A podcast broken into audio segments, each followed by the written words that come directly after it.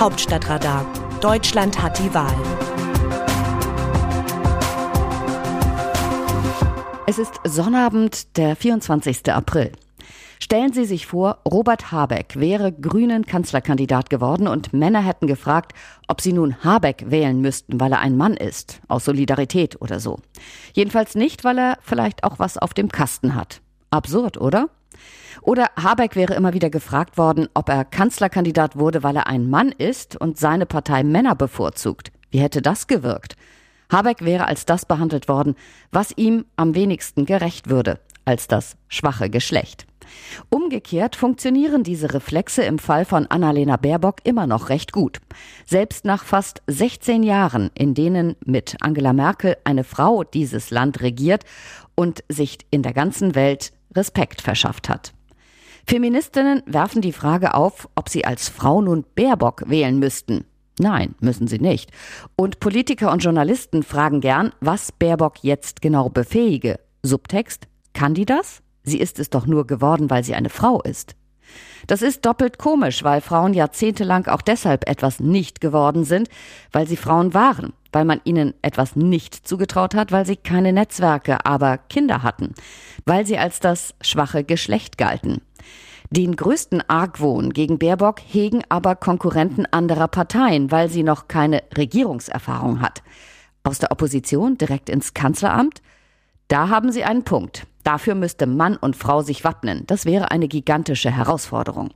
Interessant nur, dass das etwa im Zusammenhang mit dem CDU-Politiker Friedrich Merz nie eine Rolle spielt. Er war zwar Unionsfraktionschef, aber das ist 20 Jahre her. Und Minister oder Ministerpräsident war er auch noch nie. Dass er sich für kanzlertauglich hält, ist keine Frage. Bei einer Auslandsreise mit Merkel 2019 war in der prominent besetzten Wirtschaftsdelegation bereits ein Thema, wen die Grünen zwei Jahre später in dieses härteste aller Politikerrennen in Deutschland schicken könnten. Sie hätten Baerbock und Habeck persönlich in Gesprächen erlebt, erzählten CEOs. Einer gab einen Tipp ab. Es werde Baerbock. Warum? Ihre Härte. Er hat recht behalten.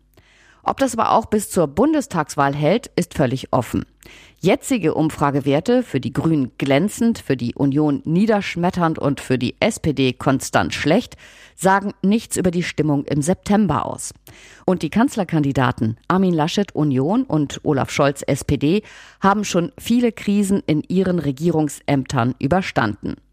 Fest steht nur dies. Es wird ein spannender Wahlkampf. Und um das Kanzleramt kämpfen zwei Männer und auch eine Frau. Ganz einfach. Und den Sieg muss man nicht einmal gendern. Gewinnen wird der oder die Beste. Aus dem Wörterbuch Politsprech Deutsch. Der heutige Tag ist für mich ein Tiefpunkt in der föderalen Kultur der Bundesrepublik Deutschland. Rainer Haseloff, CDU, Ministerpräsident von Sachsen-Anhalt. Haseloffs Botschaft im Bundesrat zur Verschärfung des Infektionsschutzgesetzes, die Bundesnotbremse mit Ausgangsbeschränkungen und sonstigen Entbehrungen in der Corona-Pandemie haben nicht die Länder zu verantworten. Der CDU-Politiker will bei der Landtagswahl in Sachsen-Anhalt im Juni wiedergewählt werden und hat die AfD im Nacken. Da passt es prima, wenn er mit dem Finger nach Berlin zeigen kann. Sein Problem, so vergesslich werden die Bürgerinnen und Bürger nicht sein. Die Konferenz der Ministerpräsidentinnen und Ministerpräsidenten hatte bereits am 3. März eine Notbremse für den Fall beschlossen, dass die Inzidenzwerte über 100 pro 100.000 Einwohner binnen sieben Tagen liegt. Nur haben die Länderregierungschefinnen und Chefs sie gar nicht oder nur so zaghaft gezogen, dass die bundesweite Inzidenz inzwischen bei über 160 ist. Auch das gehört zur föderalen Kultur in Deutschland. Wie sehen die Leserinnen und Leser die Lage? Wir bekommen viele Zuschriften zu Texten und Themen. An dieser Stelle geben wir Ihnen das Wort. In dieser Woche bekamen wir vor allem Reaktionen auf die Entscheidung der Union für CDU-Chef Armin Laschet als Kanzlerkandidat.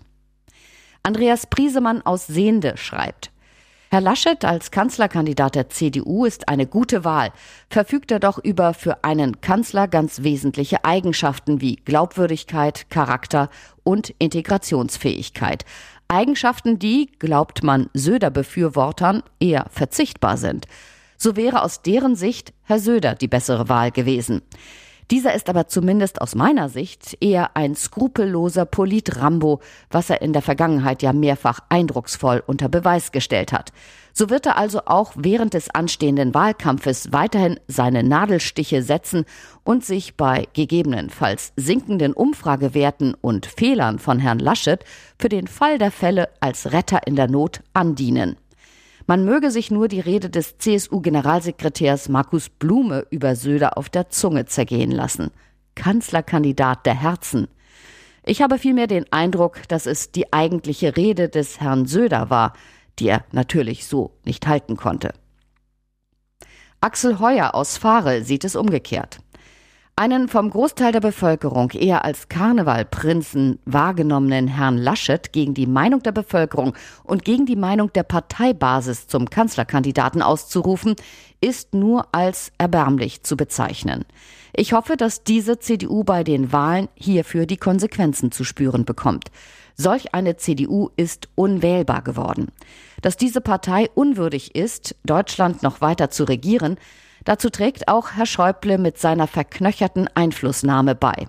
Auch für diesen Herrn sollte endlich das offizielle Renteneintrittsalter gelten. Ehrlich, das war Politik zum Abgewöhnen. Dr. Wolf Eckelmann aus Hannover ist enttäuscht von Armin Laschet und der CDU. Mit ihrem Verhalten in der K-Frage hat die CDU mein demokratisches Verständnis grob verletzt. Wer seit Jahrzehnten eine kartellähnliche Vereinbarung lebt, so wie es CDU und CSU mit ihren regional begrenzten Zuständigkeiten vereinbart haben, kann und darf diese Vereinbarung nicht aufkündigen, wenn es klar ersichtlich um die Wahl eines gemeinsamen Vertreters für die Kanzlerschaft geht. Schon die Erkenntnis, dass es an der Basis beider Parteien offenbar anderslautende Interessen als in den obersten Gremien der CDU gibt, hätte es notwendig gemacht, den Kanzlerschaftsanwärter von beiden Parteien gemeinsam in geheimer Wahl zu ermitteln.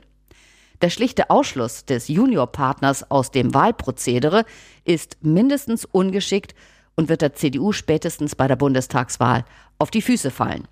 An Armin Laschet bleibt allemal hängen, dass er es versäumt hat, eine solche Wahl einzufordern.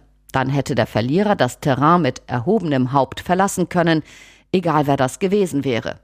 Diese Chance der Bereinigung der schwierigen Situation hat allein Laschet versiebt. Manfred Wollschläger aus Wolfenbüttel sieht es so. Man könnte es mit einem aktuellen Satz festhalten. Im CDU-Vorstand haben überwiegend männliche weiße alte Funktionäre einen anderen Funktionär zum Kanzlerkandidaten gekürt. Für die Wähler etwas unverständlich, weil doch eine Partei an sich mit einem Kandidaten in den Wahlkampf zieht, der die besten Umfragewerte erreicht. Die Partei der Grünen hat dieses Modell mit Erfolg parallel vorexerziert. Aber die Umfragewerte werden vom CDU-Vorstand mal so, mal anders interpretiert.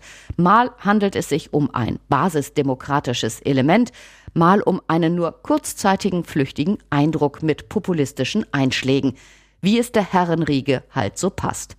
Nun ist es in der Tat vorstellbar, dass im Herbst die CDU sich im Bundestag auf den Bänken der Opposition wiederfinden wird. Irene Deseke aus Burgdorf findet, diese ganze Show zu dieser Zeit war eine einzige Farce. Rasmus Held aus Hamburg meint zur Verschärfung des Infektionsschutzgesetzes, die Kritik von Christina Dunz an der neuen Bundesnotbremse führt noch nicht weit genug. Schließlich gibt es Städte wie Hamburg, die bereits angekündigt haben, weiterhin ihren eigenen, noch strengeren Weg zu gehen, wodurch es am Ende überhaupt gar keine einheitlichen und damit klaren Regelungen mehr gibt. Zudem bleibt, auch wenn sich Deutschland meilenweit von einer Diktatur entfernt befindet, das Problem, dass Ausgangssperren in demokratietechnischer Hinsicht normalerweise das Kennzeichen von eher totalitären Systemen sind. Deshalb hätte man auch über diese Symbolik viel stärker im Bundestag debattieren müssen, zumal gerade sehr viele Nachwuchspolitiker bei den Lockdown befürwortenden Parteien wie CDU, CSU, SPD und den Grünen selbst Politikwissenschaft studiert haben, wo man so etwas bereits in einem der ersten Semester lernt. Das Autorenteam dieses Newsletters meldet sich am Dienstag wieder. Dann berichtet mein Kollege Andreas Niesmann. Bis dahin, Text Christina Dunz, am Mikrofon Christiane Hampe.